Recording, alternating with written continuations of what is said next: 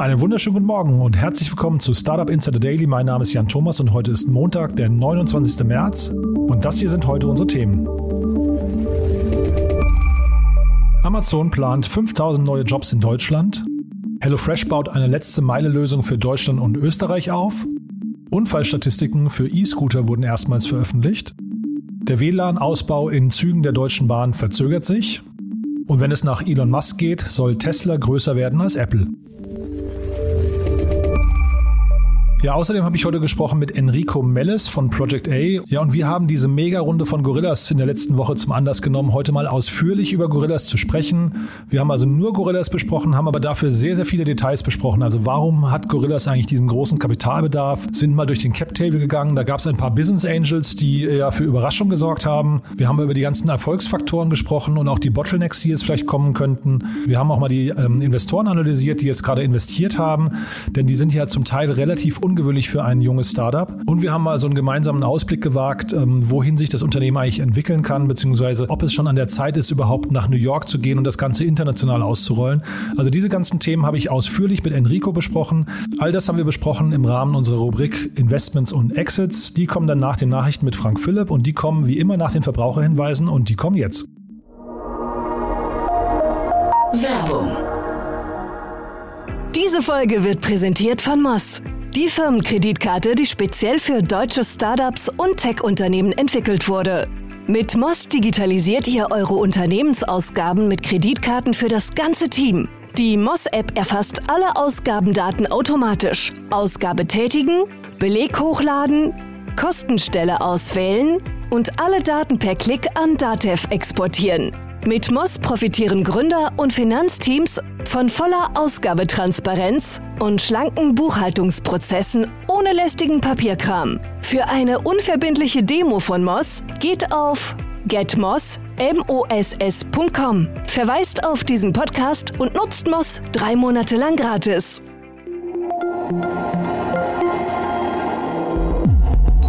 Startup Insider Daily Nachrichten. Hallo, ich bin Jörg. Ich arbeite seit zwei Jahren hier bei Amazon. Hallo, morgen. Moin Jörg, alles gut? Ja. Amazon sollte für mich zunächst nur eine Übergangslösung sein. Doch mittlerweile habe ich so viel Spaß daran und bin einfach länger geblieben. Vorher war ich selbstständig. Jetzt habe ich allerdings einen sicheren Arbeitsplatz und das macht mich doppelt glücklich. Jeder hat hier Aufstiegsmöglichkeiten. Mittlerweile lerne ich sogar neue Mitarbeiter an. Amazon plant 5000 neue Jobs in Deutschland. Der E-Commerce-Gigant Amazon möchte seine Präsenz in Deutschland weiter ausbauen und plant, bis zum Jahresende weitere 5000 Personen einzustellen. Gesucht würden Mitarbeiter für die Kommissionierung und den Versand von Waren, das Marketing, das Finanzwesen oder auch die Forschung an Zukunftstechnologien, heißt es seitens des Unternehmens. Insgesamt würde Amazon Deutschland dann 28.000 Personen beschäftigen. Laut einer in der letzten Woche veröffentlichten Studie des Bundesverbandes E-Commerce und Versandhandel e.V. arbeiten mittlerweile fast so viele Menschen im digitalen Handel wie in der Automobilbranche. Amazon ist ein Unternehmen, das offenbar nicht so viel Wert auf die Gesundheit seiner Mitarbeiter legt. Zumindest legen das verschiedene Berichte und Recherchen nahe. Das außerdem einen teilweise ziemlich ungleichen Kampf gegen Mitbewerber führt und das dabei auch noch von der Politik unterstützt wird.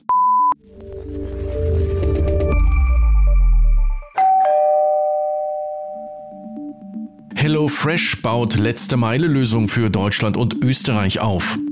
Nachdem die Otto-Gruppe Ende 2020 das Aus für ihren schnellen Lieferdienst Liefery verkündete, bringt sich der Kochboxenversender HelloFresh nun mit einem eigenen Logistikdienst in Stellung.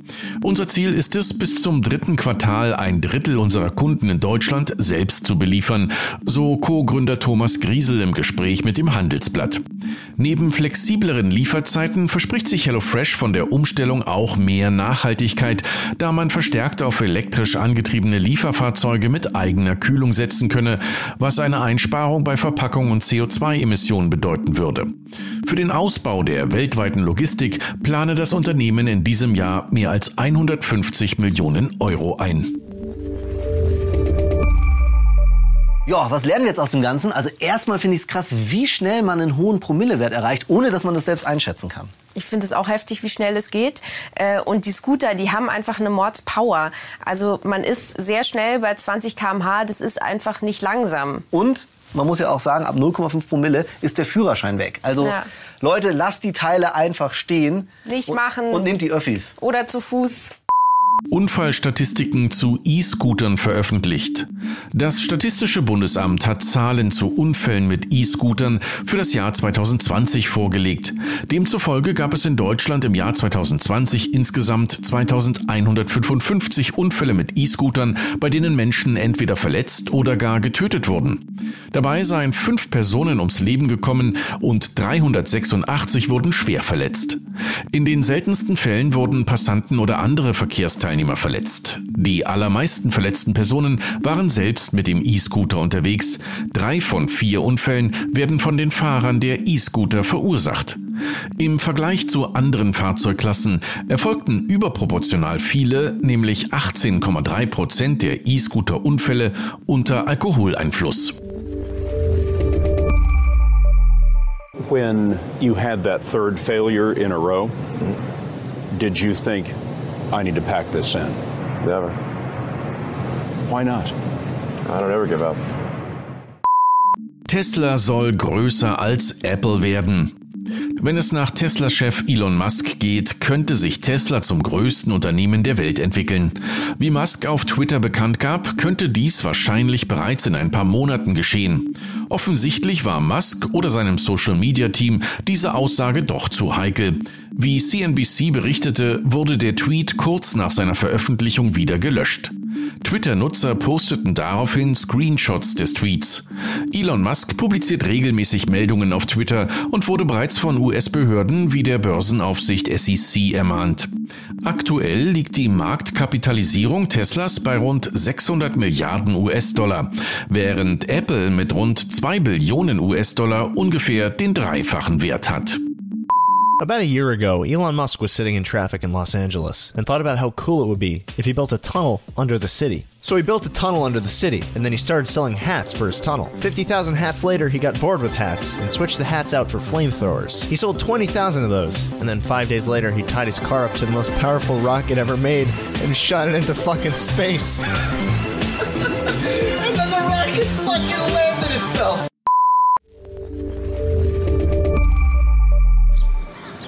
How did the Ever Given, one of the biggest container ships ever built, end up blocking one of the world's busiest shipping lanes? And how long will it stay there? The chairman of the Suez Canal Authority is facing more questions than he can answer. But he says more than just strong winds caused the accident. Containerschiff im Suezkanal befeuert Chipkrise. Der durch das havarierte Containerschiff Ever Given verursachte Stau am Suezkanal sorgt für weitere Lieferverzögerungen bei Halbleitern, Geräten und Komponenten. Wie die BBC berichtete, summiert sich der Wert der dadurch verzögerten Lieferungen auf fast 10 Milliarden US-Dollar pro Tag. Laut Bundesverband der deutschen Industrie werden die Folgen auch in Deutschland deutlich spürbar sein, da zahlreiche Produktionsabläufe betroffen sind. Speziell die Automobilindustrie dürfte die verspäteten Chip-Lieferungen vor große Herausforderungen stellen.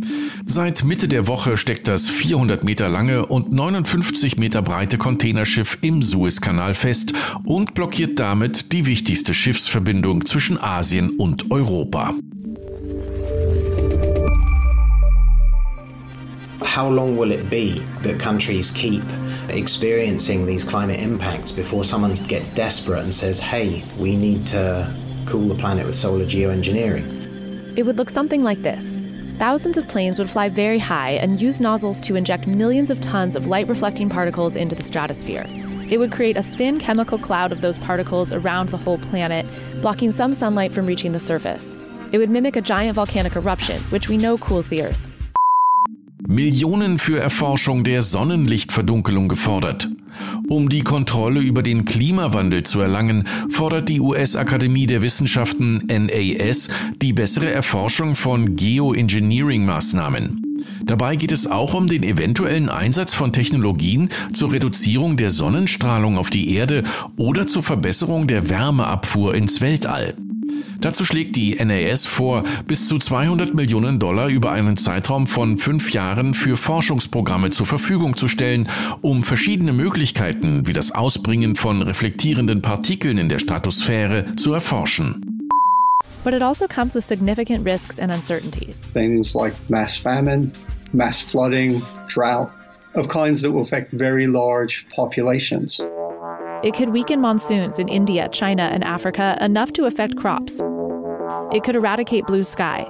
You start increasing the amount of diffuse light and you have less direct light, which is the same thing as saying it looks hazy and white. And if the global community decides it should stop? So you stop injecting it, and after a year, the cloud is gone, you get this rapid warming at a rate much faster than you would get if we had done nothing. If you've taken out the greenhouse gases that are adding to the warming, then it will the temperature won't go up; it'll stay what it is. So if we don't stop emitting greenhouse gases into the atmosphere, we don't try as hard as we can to do that, then there's no point in doing solar geoengineering. WLAN-Ausbau in Zügen der Deutschen Bahn verzögert sich. Der geplante Ausbau des WLAN in Zügen der Deutschen Bahn kommt später als gedacht. Die ursprünglich für Ende 2021 in allen Intercity-Zügen angekündigte drahtlose Internetverbindung wird erst im Jahr 2022 fertiggestellt. Laut Berichten des Handelsblatts hatte die Bahn die Verzögerung erst aufgrund einer parlamentarischen Anfrage des FDP-Abgeordneten Thorsten Herbst zugegeben. Als Begründung wird die Corona-Pandemie angegeben. Zum jetzigen Zeitpunkt seien rund 60 Prozent aller Intercity-Waggons mit WLAN ausgestattet. Vor fünf Jahren griffen Computerhacker den Deutschen Bundestag an. Sie legten damit tagelang das komplette IT-System lahm und klauten viele sensible Daten. Jahrelang ermittelte auch das Bundeskriminalamt. Nun konnte der mutmaßliche Haupttäter identifiziert werden. Nach Recherchen von WDR, NDR und Süddeutscher Zeitung wurde Haftbefehl erlassen. Demnach handelt es sich um einen 29-Jährigen, der für den russischen Geheimdienst arbeitet. Hacker greifen deutsche Politiker an. Wie die ARD-Tagesschau unter Berufung auf Recherchen durch den WDR meldete, gab es einen größeren Cyberangriff auf deutsche Politiker, bei dem unter anderem private Mailkonten gehackt wurden. Laut Tagesschau vermutet der deutsche Verfassungsschutz russische Hacker hinter dem Angriff. Diese seien möglicherweise Teil der Cyberkampagne Ghostwriter, die von staatlichen Stellen in Russland koordiniert wird. Ziel des Angriffs waren vor allem Abgeordnete des Deutschen Bundestages und von Landtagen. Wie viele Abgeordnete betroffen sind, ist unklar.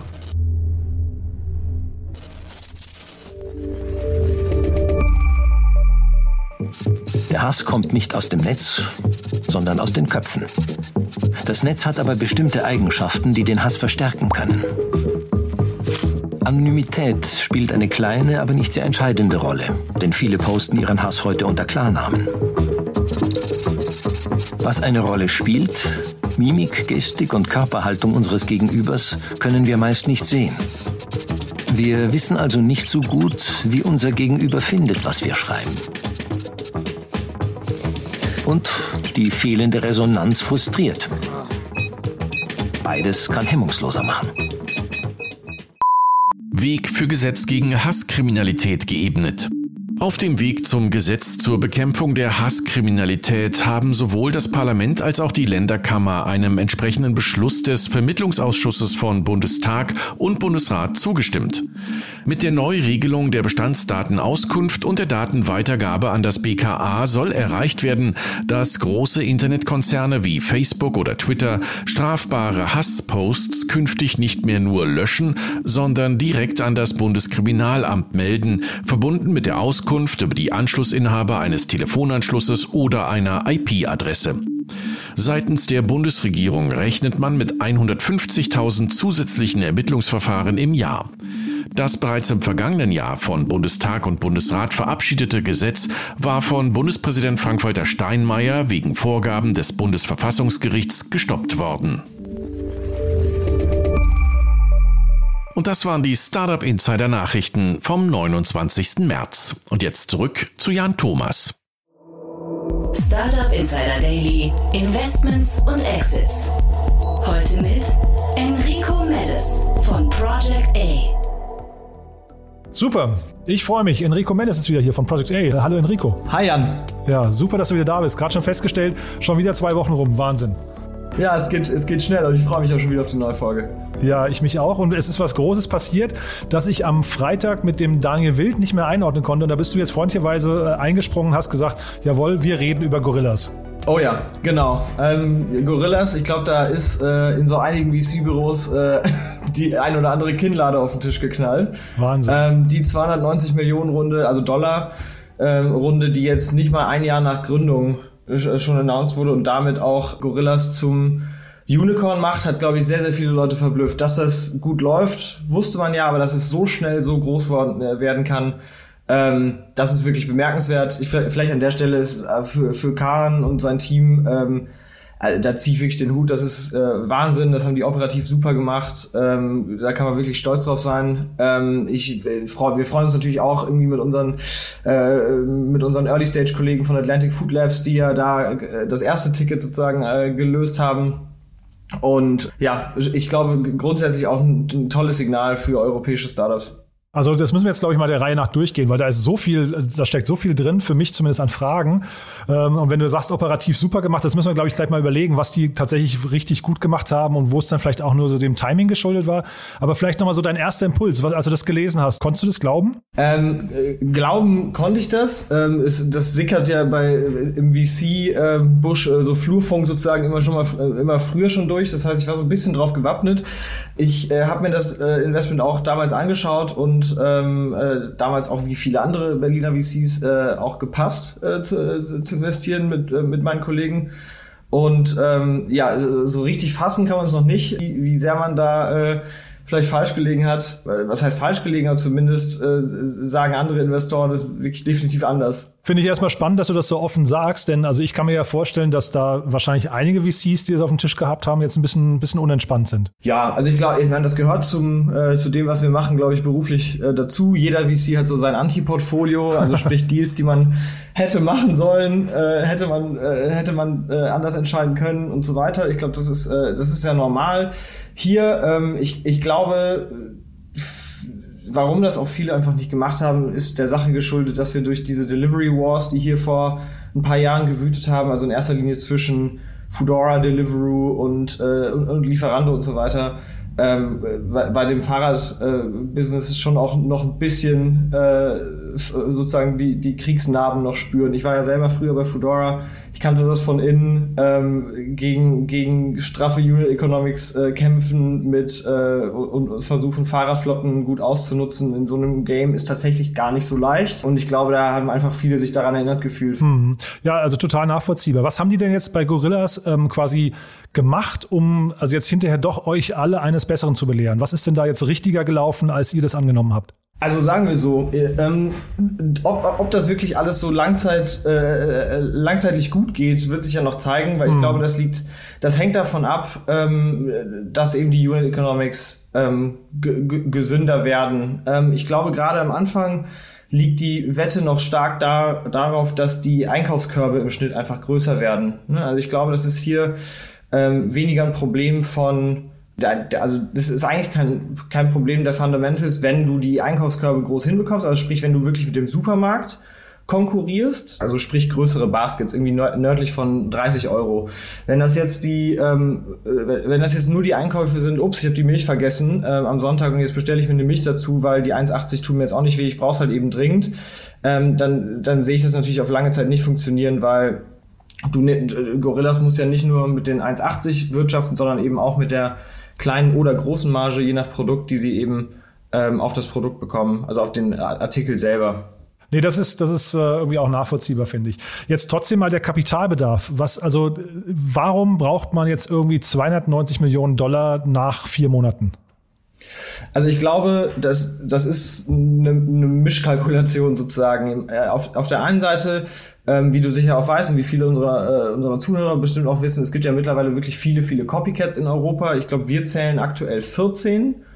Und ähm, die rennen alle gerade äh, sozusagen Gorillas hinterher, teilweise näher dran, teilweise noch weiter weg und haben auch teilweise auch sehr, sehr große Runden geraced. Also Flink hier in Deutschland hat ja das auch schon direkt zum Start ähm, ne, ne, einen mittleren zweistelligen Betrag, ähm, einen Millionenbetrag eingesammelt. Also über etwas über 40 Millionen, glaube ich, war das. Ne? Genau, ja, mhm. genau. Und ähm, ich glaube, dass natürlich äh, bei dem Modell viel Kapital wichtig ist, weil du musst ja in erster Linie auch erstmal Warenhäuser ausstatten. Also diese Dark Stores, die musst du anmieten, da zahlst du Kaution, dann stellst du die voll mit Regalen, dann heierst du die Leute und dann rampst du, dann hast du so eine Ramp-up-Phase, bis die dann sozusagen eingeschwungen laufen und du deinen Kundenstamm in dem äh, im Radius um dieses um dieses Warenhaus bedienst. Das kannst du einfach mit mehr Kapital natürlich schneller machen und hier geht es natürlich um, um ein Rennen der Vorreiterstellung in den meisten in den meisten Städten. Das ist ja sozusagen sogenanntes City by City Scaling. Das heißt erstmal Berlin, äh, die erste, das erste, der erste Darkstore war ja hier bei mir um die Ecke an der Danziger Straße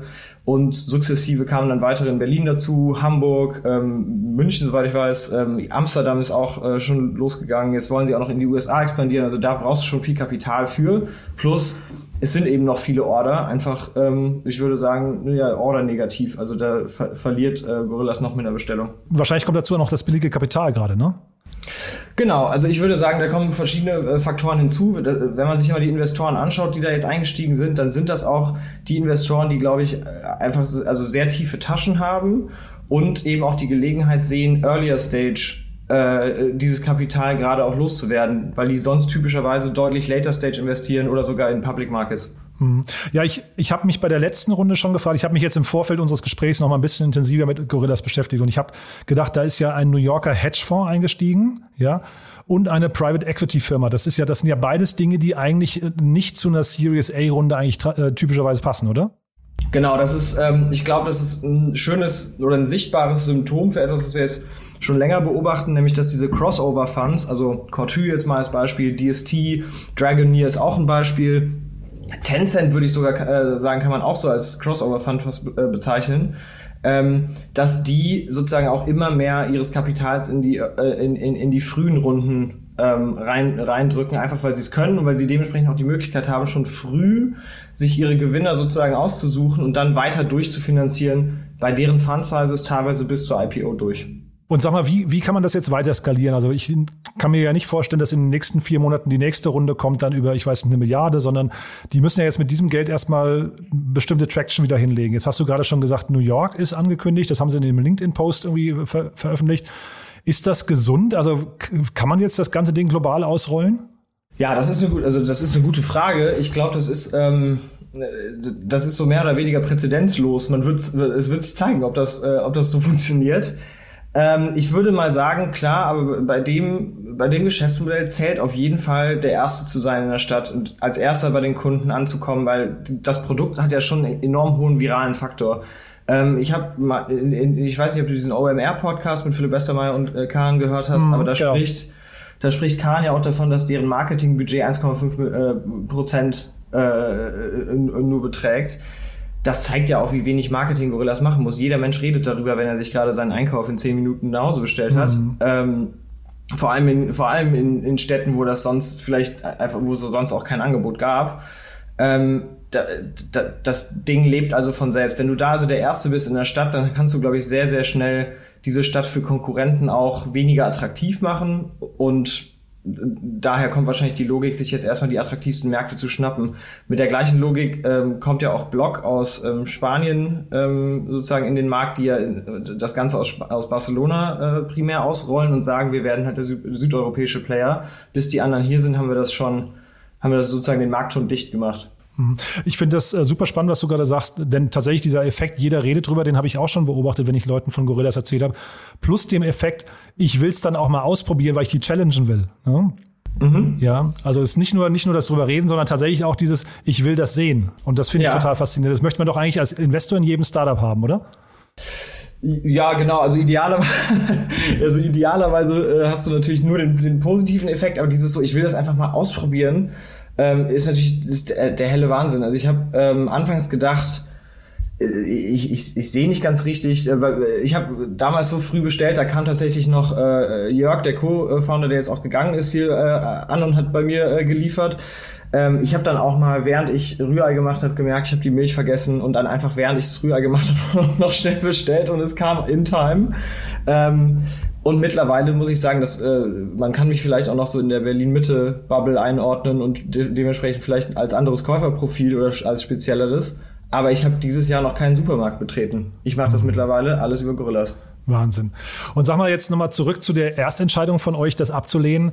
Was ich mich gewundert habe, also jeder Investor sagt ja immer, das Team zählt über allem. Und ähm, ne, also sagen wir, vielleicht abgesehen vom Timing, da können wir auch gleich mal drüber sprechen, aber das Team ist das Wichtigste. Und jetzt haben wir es ja hier mit einem völlig unerfahrenen Gründer zu tun. Ja, also gut, ich habe jetzt, äh, nach diesem, nachdem ich mal den OMR-Podcast gehört habe, muss, muss man ja sagen, so ganz, also hundertprozentig unerfahren ist es ja nicht. Ähm, es scheint ja auch, als hätte der schon sozusagen ähm, fast, also man würde das als Intrapreneur beschreiben, mhm. ähm, also sozusagen unternehmerische Erfahrungen bei Bain damals gesammelt, der war dann auch bei Rocket. Also ganz unerfahren ist er natürlich nicht. Jetzt ist er, ähm, jetzt hat er vorher nichts Erfolgreiches. Ähm, äh, sozusagen, also kein, keine große Company, gegründet, das die man jetzt so genau. vom Namen her kennt. Genau. Ja. Mhm.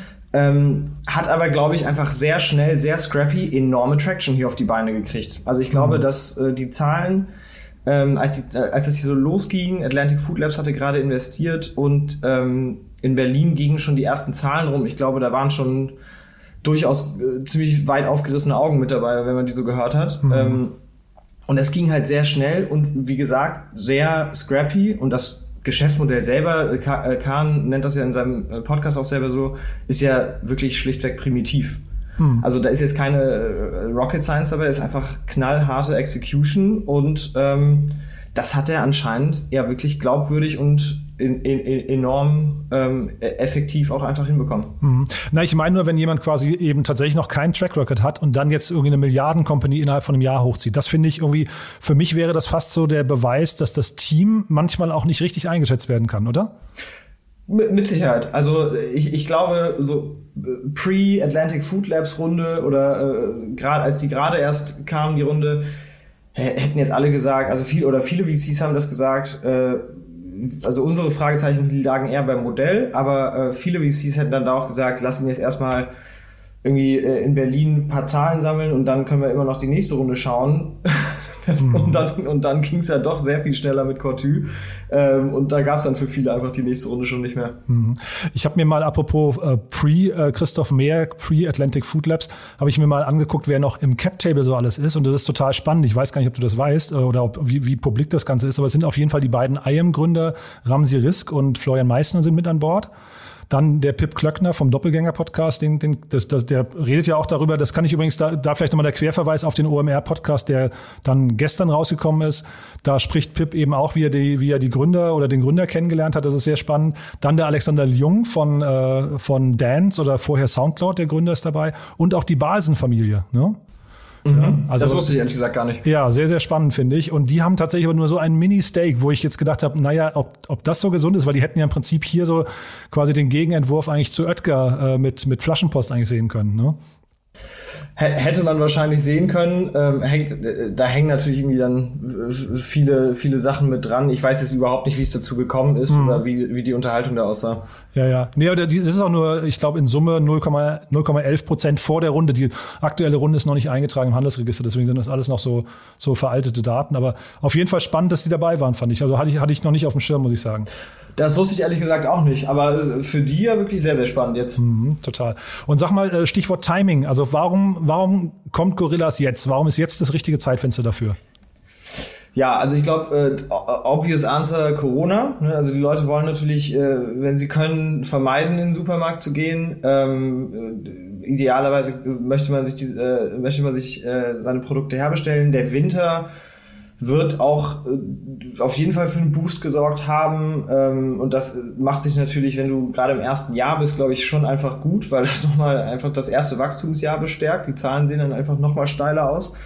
Ähm, da wird jetzt auch die, äh, da werden die Kohorten auch nochmal besser ausgesehen haben, der ersten Kunden, die vielleicht auch im Sommer oder Herbst erst äh, gewonnen wurden. Ähm, und allen voran, ich glaube, gerade Berlin war da ähm, vielleicht doch einfach der richtige, der richtige äh, Startpunkt, da ja nachdem hier Fudora und äh, äh, Deliveroo äh, sozusagen aufgehört haben, auch so ein bisschen das Convenience äh, das Convenience-Angebot einfach auch weggebrochen ist. Also es gab ja hier schon dann nur noch Lieferando und ich glaube, für viele ist da so ein bisschen dieses, dieser Convenience-Faktor mal weggebrochen und als das dann mit Gorilla kam, haben das die Leute, glaube ich, auch sehr dankend wieder angenommen, sich äh, schnell Essen nach Hause zu bestellen. Ob es jetzt in fertig gemachter Form vom Restaurant kommt oder eben in Zutatenform. Äh, ich glaube, Convenience kommt immer gut an. Und sag mal, was heißt jetzt diese Runde für die ganzen Konkurrenten? Du hast ja eben äh, gesagt, 14 gibt es in Europa, darunter eben auch Flink hier in Berlin. Äh, müssen die sich jetzt auch entsprechendes Kapital besorgen? Also du hast ja den, den, den Querverweis oder vorhin auch gesagt, ihr habt euch so ein bisschen, was nicht, erinnert gefühlt an die Zeit mit der Schlacht zwischen Fedora und Deliveroo damals. Wird das ein Marketingspiel hinterher? Weil noch ist es ja das, haben wir ja gerade darüber gesprochen, ist es das ja nicht, ne? Genau, also aktuell ist noch kein Marketingspiel und ich könnte mir halt vorstellen, ähm, dass es dass es sehr schnell halt in Price Pressure äh, sich umwandeln wird. Ne? Oder, eben, oder eben Segmentierung. Also ich könnte mir zwei Szenarien vorstellen. Einmal alle versuchen irgendwie ähm, die Produktpreise noch günstiger zu bekommen. Das wird dann in erster Linie über den Einkauf äh, äh möglich sein werden. Also sprich, wenn du irgendwie strategischer von äh, Produzenten oder FMCG-Produzenten direkt einkaufen kannst, kannst du ähm, bessere Preise anbieten in der App und dann und die Deutschen sind ja bekannterweise sehr äh, sehr, sehr preissensitiv bei sowas und äh, werden wahrscheinlich schnell wechseln. Ich weiß das noch damals bei Foodora haben wir ähm, Liefergebühr-Tests gemacht, A/B-Tests und haben mal ähm, getestet in der Postleitzahl, ob die äh, was passiert, wenn wir die Liefergebühr 50 Cent ähm, über Deliveroo oder unter Deliveroo ähm, haben und da hast du direkt Riesenschwünge an Kunden, die entweder dazu, da, dazugekommen sind oder, äh, oder rausgegangen sind aus der App. Also diese, diese Schwünge können extrem sein und ich glaube, glaube, äh, glaube gerade in Deutschland ist das äh, besonders äh, prägnant. Ähm, und das andere, was ich, das, das wird natürlich ein äh, ruinöses Geschäft für, die, für alle Player. Und dann kann ich mir noch natürlich vorstellen, dass es ähnlich wie im Supermarktgeschäft hier auch Segmentierung geben wird. Also ähnlich wie jetzt zum Beispiel auch Rohlig, äh, beziehungsweise Knusper jetzt, äh, so heißt die deutsche Marke, im Groceries-Geschäft ja auch sehr auf lokale und Premium-Produkte äh, setzt, äh, zumindest zu einem großen Anteil im, in deren Produktportfolio, könnte ich mir auch vorstellen, dass vielleicht die Player sich auf bestimmte ähm, Preisgruppen von Produkten äh, spezialisieren, weil ich weiß nicht, wie viel hier wirklich über Marketing noch zu holen ist. Man kann, glaube ich, eher auch so dieses, dieses Voucher-Game wieder ähm, starten. Also das, was auch äh, Foodora und Deliveroo früher gemacht haben, nämlich immer dem, Erstkunden irgendwie 20% oder 30% Discount zu geben. Aber das ist äh, hat man auch gesehen bei vielen Rocket Companies so ein bisschen die Büchse der Pandora, weil man sich damit äh, die falschen Kohorten eigentlich an Kunden holt, die nur einmal den Gutschein nutzen und dann auch nie wiederkommen oder anfangen, da irgendwelche neuen E-Mail-Adressen aufzusetzen und sowas. Ähm, ich glaube also, es könnte sehr schnell äh, ein sehr, sehr schwieriger Kampf für alle werden. Ähm, und durchaus genau, also ein ähnliches Kapitalmassaker, wie es damals auch schon bei Food Delivery war. Oh je. Okay. Was siehst du denn noch für Bottlenecks, die vielleicht kommen können oder für Herausforderungen? Also jetzt, ich meine, die, ist es eine Technikfrage hinterher oder geht es darum, einfach viele Fahrer zu finden und die möglichst auch glücklich? Es gab ja jetzt schon irgendwie Hinweise darauf, dass da Gewerkschaften gegründet oder, oder, oder Betriebsräte gegründet werden sollen und so weiter. Also ist das hinterher äh, das Bottleneck oder ich weiß nicht, ist es dann doch das Kapital? Also was würdest du sagen? Genau, also was wir damals, als wir uns das äh, noch angeschaut hatten, ähm, auf jeden Fall auch als erstes ähm, als, als Sorge gesehen haben, war das Thema der Fahrer und ähm, sozusagen der Möglichkeiten, die zu, die in großen Mengen zu anzuwerben und zu halten. Also das, dieses Thema äh, Betriebsrat und Vergewerkschaftung ähm, der Fahrer und deren sozusagen Protest gegen die Arbeitsumstände, das kenne ich auch noch aus den Food Delivery Zeiten. Das war damals auch ein sehr, sehr präsentes Problem, was man auch lösen musste. Foodora hat dann damals auch ähm, äh, extrem investiert da rein, dass man da ähm, Boni ausgezahlt hat für zum Beispiel Wochenendarbeit, äh, Arbeit, wenn es regnet, äh, Zuschläge für mehr Deliveries und so weiter. Also das blieb dann nicht bei denen jetzt wie bei Gorillas zum Beispiel 10,50 die Stunde, sondern da, da kam dann mehr dazu. Dann irgendwann ging es auch so um so Thema wie Versicherung und so weiter. Also da muss man, ich glaube, ab einem bestimmten Punkt ähm, haben einfach die Arbeit, Arbeitnehmer äh, an der Stelle auch eine gewisse Macht und das soll auch so sein. Ne? Die Leute sollen natürlich irgendwie fair bezahlt werden und auch ähm, ihren, ihren Job sicher ausüben können. Ähm, das wäre jetzt aber theoretisch ein Problem für, für alle Player. Also das ist jetzt kein Gorilla-spezifisches Problem, sondern das hätten alle Player. Das ist, glaube ich, ein, eine Marktfrage. Ähm, ich denke, dass es manageable ist. Das, da muss man aber, glaube ich, sehr darauf aufpassen. Also ich würde jetzt, ähm, ich würde das jetzt mal genau verfolgen, wie, äh, wie Gorillas das handelt in Zukunft. Ähm, ein anderes Thema ist einfach äh, Real Estate, also praktisch die, die Flächen für diese Dark Stores. Ähm, das ist natürlich gerade super Timing mit Corona, weil leider viele, viele äh, Einzelhändler einfach schließen müssen. Dadurch werden natürlich Flächen frei und Flächen sind auch günstig. Aber wenn jetzt viele äh, Konkurrenten in die gleichen Märkte drängen, kann sich das an so neuralgischen Punkten, wo du eben deinen Darkstore idealerweise platzierst, natürlich auch schnell ändern. Ne? Und äh, die Vermieter von solchen Flächen sind jetzt auch nicht doof. Die wissen schon, äh, welchen strategischen Wert das dann teilweise haben kann. Und das wird dann auch äh, theoretisch in, auf lange Sicht dann mal die Preise treiben. Ähm, Kapital, klar, ist und bleibt ein, ein Bottleneck bei dem Modell, denke ich. Ich finde es auch interessant, dass bei Gorillas das Thema Debt, also praktisch, äh, also äh, äh, geliehenes Geld noch gar nicht äh, so richtig thematisiert wurde. Flink äh, haben ja zu einem Teil ähm, Debt auch äh, gesammelt und sagen das auch. Ich glaube, das ist ähm, schon sehr interessant, weil ich könnte mir vorstellen, dass da entweder deutlich mehr noch äh, liegt auf der hohen Kante bei, bei Gorillas oder dass das irgendeinen anderen strategischen Sinn hat, dass sie das nicht äh, nennen. Jedenfalls, ich glaube, hier wird auf jeden Fall der Player gewinnen, der es schafft, über längere Zeit äh, immer mehr Geld einzusammeln und irgendwann gehen den, den, den Followern, also praktisch den Nachzüglern von Gorillas, irgendwann auch die Möglichkeiten aus, wer da noch dann dem dritten, vierten, fünften ähm, so eine Expansion finanziert. Und ähm, das Einzige, wo ich jetzt nicht so richtig das Bottleneck bisher sehe, ist an, die, an dieser Stelle die IT oder beziehungsweise die Technik, weil ähm, wir haben es eben schon gesagt, ich glaube, ausreichend primitiv ist das Modell schon. Ich glaube, die Technik dafür, die gibt es auch einfach schon länger. Da, äh, da würde ich jetzt weniger Fragezeichen sehen. Mhm. Ja, wahrscheinlich ist die Customer Experience hinter das Bottleneck, ne? dass man halt wirklich sicherstellen muss, dass der Kunde langfristig zufrieden ist und gar nicht auf die Idee kommt zu wechseln. Du hast ja am Anfang schon gesagt, man möchte der Erste sein in der Stadt und dann gibt's ja eigentlich wenig Gründe zu wechseln, es sei denn der Preis oder die, ja, und Preis, Preis ist ja auch Kundenzufriedenheit im Endeffekt, ne? Ja. Vielleicht nochmal, ähm, das sind jetzt zwei, drei technische Fragen noch, äh, die, die mir aufgefallen sind. Also jetzt nochmal ganz kurz zum Cap-Table. Ich habe beim Cap-Table gesehen, dass Gorillas selbst an sich selbst beteiligt ist mit 11,53 Prozent. Wie gesagt, vor der, vor der Runde jetzt. Was ist denn das für eine Logik? Ist das hinterher ein ESOP oder wie kommt sowas? Ähm, das, das klingt für mich wie ein Mitarbeiter-Share-Pool, ehrlich gesagt. Ähm, ich habe ja selber nicht reingeschaut, ähm, müsste man vielleicht nochmal genauer nachforschen, aber ich, da kann ich es ehrlich gesagt gerade nicht mehr vermuten, als dass es ein Mitarbeiter-Share-Pool ist. Vielleicht auch in irgendeiner Form Shares, die gehalten werden und falls nicht weiter verwendet, wieder an zum Beispiel das Gründerteam ähm, äh, ausgegeben werden oder ähnliches. Mhm. Naja, weil einige der, der Top-Mitarbeiter von, von äh, Gorillas haben schon eigene, äh, eigene Anteile, also zum Beispiel Felix Krobock. Und das wäre jetzt die nächste Frage, der ist der, CF, äh, der COO. Der kam rein im weiß nicht, Dezember oder Januar, also relativ vor kurzem erst und der hält fast drei Prozent am Unternehmen. Also wie gesagt, immer vor der Runde jetzt hier. Äh, ist das normal, dass man so eine Top-Personalie mit so vielen Anteilen ausstattet?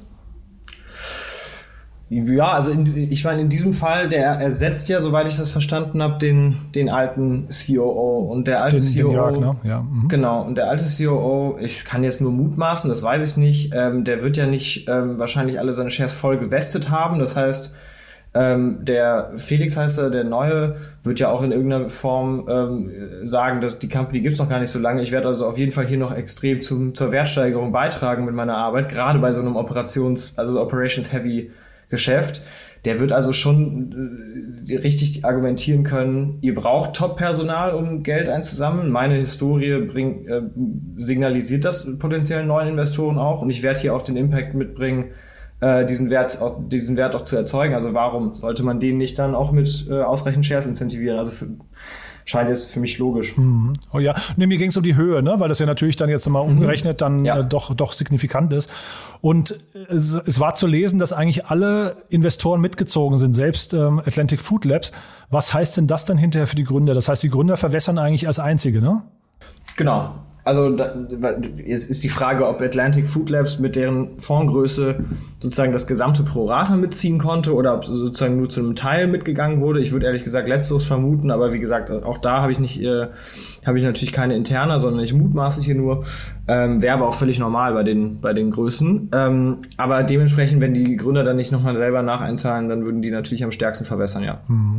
Du dann vielleicht, vielleicht allerletzte Frage nochmal, ähm, Enrico, und zwar, was kann man denn jetzt als angehender Gründer von dem ganzen Case hier lernen? Tja, das ist eine gute Frage. Also ich glaube, eine Sache, die man auf jeden Fall sagen kann, äh, ist hier ist es, das ist ein super Beispiel von First Mover Advantage. Also äh, der, der Kahn hatte, glaube ich, auch viel Zeit, was heißt viel Zeit, es ist jetzt nur ein Jahr vergangen, aber verhältnismäßig, um ähm, vielleicht erste, ähm, erste Kindheitskrankheiten von so einem Modell nochmal auszutesten und glatt zu bügeln. Ähm, was, was das auch zeigt, ist, was, ähm, was ich glaube ich auch sehr, sehr spannend finde, was für ein Typ Gründer ähm, auch solche Erfolgscases äh, in Europa bauen kann. Wir haben ja hier, äh, finde ich, oft sehr, diese weniger visionären Typen und Kahn scheint, ist ja wirklich sehr, sehr visionär. Der ist ein großer Storyteller. Äh, diesen äh, Podcast, wie gesagt, haben wir schon mal jetzt, äh, erzählt ähm, mit äh, bei OMR, den kann ich sehr empfehlen, weil das ist schon wirklich spannend, wie der das alles darlegt. Ähm, das heißt, auch solche Gründer können hier viel, viel, viel äh, Geld einsammeln und große Erfolge ähm, verzeichnen. Und ich glaube, ein anderes, ähm, ein anderes Learning ist auch ähm, die Vision und wo man aktuell steht. Und damit, damit beziehe ich mich jetzt wirklich auf die Unit Economics das muss nicht zu Early Stages zusammenpassen. Ne? Also ich, wir haben am Anfang gesagt, ja, aber die Daten zeigen doch, dass die Leute nur Kleinstbestellungen machen. Ich würde wetten, ich habe die Zahlen nicht gesehen, aber dass jetzt diese Zahlen deutlich mehr in die Richtung gehen, dass auch Leute große Bestellungen machen. Das heißt, dieses an die Vision glauben und dass durch die ähm, äh, sozusagen durch viele Absagen von äh, VCs weiterhin zu glauben und weiter diesen äh, sozusagen dem als Nordstern zu folgen, hat sich hier wirklich ausgezahlt. Scheinbar. Mhm. Kann ich natürlich ohne Dateneinsicht nicht sagen, aber nehme ich mal an, weil äh, die Kollegen von Quartu und DST und Tencent werden sich das natürlich auch genau angeschaut haben. Mhm. Ja, ich finde, was man, was man hier total sieht, ist Passion. Ne? Also der, ich glaube, es war total klar, dass der, dass der Kahn, der, der hätte nichts anderes gegründet. Ich glaube, es, es war das oder nichts. Ne? Ja, also das total. Und der brennt dafür. Ähm, der, der, der lebt das Business. Ich meine, das, äh, ich habe es ja eben erzählt, als ich das erste Mal bestellt habe, kam Jörg noch selber vorbei. Ähm, das sind Dinge, die machen sich nicht nur gut in der Story, sondern ich glaube, die sagen auch viel darüber aus, was für ein Typ Unternehmer man ist. Und ähm, da, ich finde, das ist ein tolles Learning. Das ist der Typ äh, Gründer, den ich gerne sehe. Das finde ich spannend. Super. Enrico, also das war jetzt das längste Gespräch, was ich je geführt habe hier in dem, in dem Format, aber ich finde es zwar natürlich auch, äh, sag mal, vor dem Hintergrund dieser Mega-Runde war das auch total angebracht. Haben wir denn aus deiner Sicht was Wichtiges vergessen?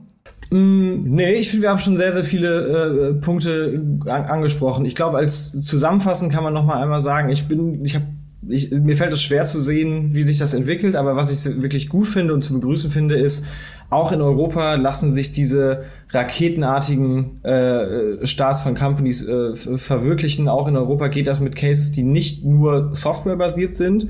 Und äh, wieder sozusagen finde ich, ist das ein, ein schöner Meilenstein, der zeigt, auch hier in Europa wird das Ökosystem immer reifer und, ähm, und attraktiver. Total. Und was ich auch noch spannend finde, natürlich ähm, jetzt äh, mit dem Blick auf London. In London hat ja gerade der erste europäische Amazon Go gerade äh, eröffnet.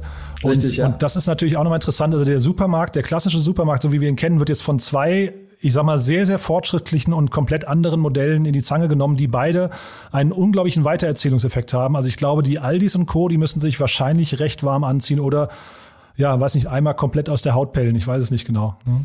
Ja, das ist, äh, das ist die These, äh, an die ich selber ehrlich gesagt auch glaube. Man sieht es schon in Asien auch oft. Da gibt's diese, ähm, da gibt's sozusagen Supermärkte, die haben keine, keine äh, Gänge mehr und äh, keine Auslage, sondern sind eigentlich nur noch ein Frontend. Du bestellst vorher mit der App äh, auf dem Weg auf dem Heimweg von, äh, von der Arbeit äh, gehst du einmal kurz vorbei, es öffnet sich eine Luke, da kommt dann dein Einkauf raus und den nimmst du kurz noch mit nach Hause. Ähm, ist natürlich auch eine interessante Variante vom Supermarkt, wenn du, wenn man glaubt, dass die, äh, dass das Liefermodell nicht äh, sustainable ist über lange Zeiten. Mhm. Super. Enrico, vielen, vielen Dank, dass du das alles geteilt hast und auch, also mega spannend, dass ihr das auf dem Tisch hattet. Ich finde das hochinteressant, was sich hier bei, bei Gorillas tut und ich glaube, wir drücken irgendwie dem Team alle die Daumen, dass, dass das ein richtig großer Player wird, also auch nachhaltig. Auf jeden Fall. Ja? Ich, ich drücke allen die Daumen, dass, äh, ich, ich freue mich dafür alle Teams, die da mitwirken. Das ist ein sehr spannendes Rennen. Super. Du, dann vielen Dank, dass du dir deine Zeit genommen hast und äh, wir hören uns in zwei Wochen wieder, ne? Danke, Jan, für die Einladung. Wir hören uns in zwei Wochen. Bis dann. Startup Insider Daily Podcast Empfehlung. Ja, das war also Enrico Mellis von Project A und wir hatten ja gerade mehrfach zitiert, zum einen den OMR-Podcast mit dem Gründer von Gorillas und dann zum anderen ganz frisch am Wochenende rausgekommen die OMR-Folge mit Pip Klöckner und da hören wir vielleicht mal rein, denn das ist auf jeden Fall ein Hörtipp äh, zum aktuellen Anlass Gorillas, den wir euch nicht vorenthalten möchten. Dazu gekommen bin ich äh, fast ein bisschen durch einen Zufall. Also ich war Kunde, bevor ich Investor war und habe das äh, wirklich geliebt und war extrem überzeugt vom Produkt. Habe mich darüber äh, mit einem gemeinsamen Freund unterhalten und sozusagen vorgeschwärmt, wie geil dieses Produkt ist und das glaube, dass das sehr wenig Marketing brauchen wird. Ähm, und der hat mich dann tatsächlich, der, der kannte den Gründer sehr gut und hat mir den vorgestellt. Und wir sind dann wirklich nachts um elf in so ein Warenhaus gegangen, wo ich, wo ich Kahn getroffen habe.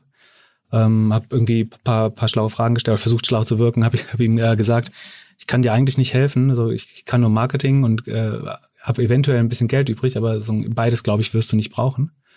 Ähm, und dann hatte ich aber doch das Glück, dass ich irgendwie, dass er zwei Wochen später äh, angerufen hat und meinte, wir, wir könnten eventuell noch ein bisschen Geld gebrauchen gerade ähm, kurzfristig. Und ich hatte sagen, übermütig im, in dem Depot gesagt, sagen, ich, ich, ich würde ihm Blank, Blank Check schreiben, äh, weil ich so überzeugt bin von dem Produkt. Ähm, und die Summe, die er dann kurzfristig brauchte oder sagen, darum gebeten hat oder mir angeboten hat, äh, die zu investieren, war dann tatsächlich so äh, Faktor 10 größer, als was ich normalerweise als Angel Ticket also so äh, schreibe. 100.000 Euro. Also ja, äh, Faktor 10 eines normalen Tickets. Für, also das für normale Ticket, für alle, die jetzt nicht so tief sind, ist so schon 50.000. Das heißt, du hast wahrscheinlich schon dann im Bereich von einer halben Million investieren müssen. Ja, das ist also wie gesagt Pip Klöckner bei Philipp Westermeier im Podcast. Wir verlinken das Ganze in den Show Notes. Damit sind wir durch für heute Vormittag. Wir kommen aber heute Nachmittag nochmal wieder, denn ich habe auch gesprochen mit Dirk Weil. Er ist der Co-Founder und CEO von Fanzone. Und ihr habt ja vielleicht mitbekommen, dieses ganze Thema Non-Fungible Tokens, also NFTs, das geht ja gerade total durch die Decke. Und Fanzone ist im Prinzip eine Art ja digitales Fußballalbum. Also ihr kennt ja diese Panini-Alben und da gab es auch gerade in Paris eine große Runde bei dem Startup Sorare, wo, unter anderem Oliver Bierhoff eingestiegen ist, aber auch André Schürle zum Beispiel. E-Ventures ist dort schon länger beteiligt und auch Partec. Und das war eine 40 Millionen Runde, ich glaube so circa vor drei bis vier Wochen. Und Fanzone ist ein bisschen ähnlich gelagert. Also auf jeden Fall geht es auch um das Thema NFTs und warum die gerade so gehypt sind. Und wir haben jetzt nicht aus einem besonderen Anlass gesprochen, sondern einfach, weil wir mal das Geschäftsmodell der NFTs und ja auch generell mal einordnen wollten, wohin da die Reise gehen kann. Und über diese Dinge habe ich eben mit Dirk Weil gesprochen. Das eben heute Nachmittag, wenn euch das interessiert, also wenn euch das Thema NFTs interessiert oder dieses Geschäftsmodell, dann solltet ihr auf jeden Fall mal reinhören, denn Dirk ist natürlich da ein super kompetenter Ansprechpartner. In diesem Sinne sage ich entweder bis nachher oder bis morgen. In diesem Sinne alles Gute. Gute. Ciao.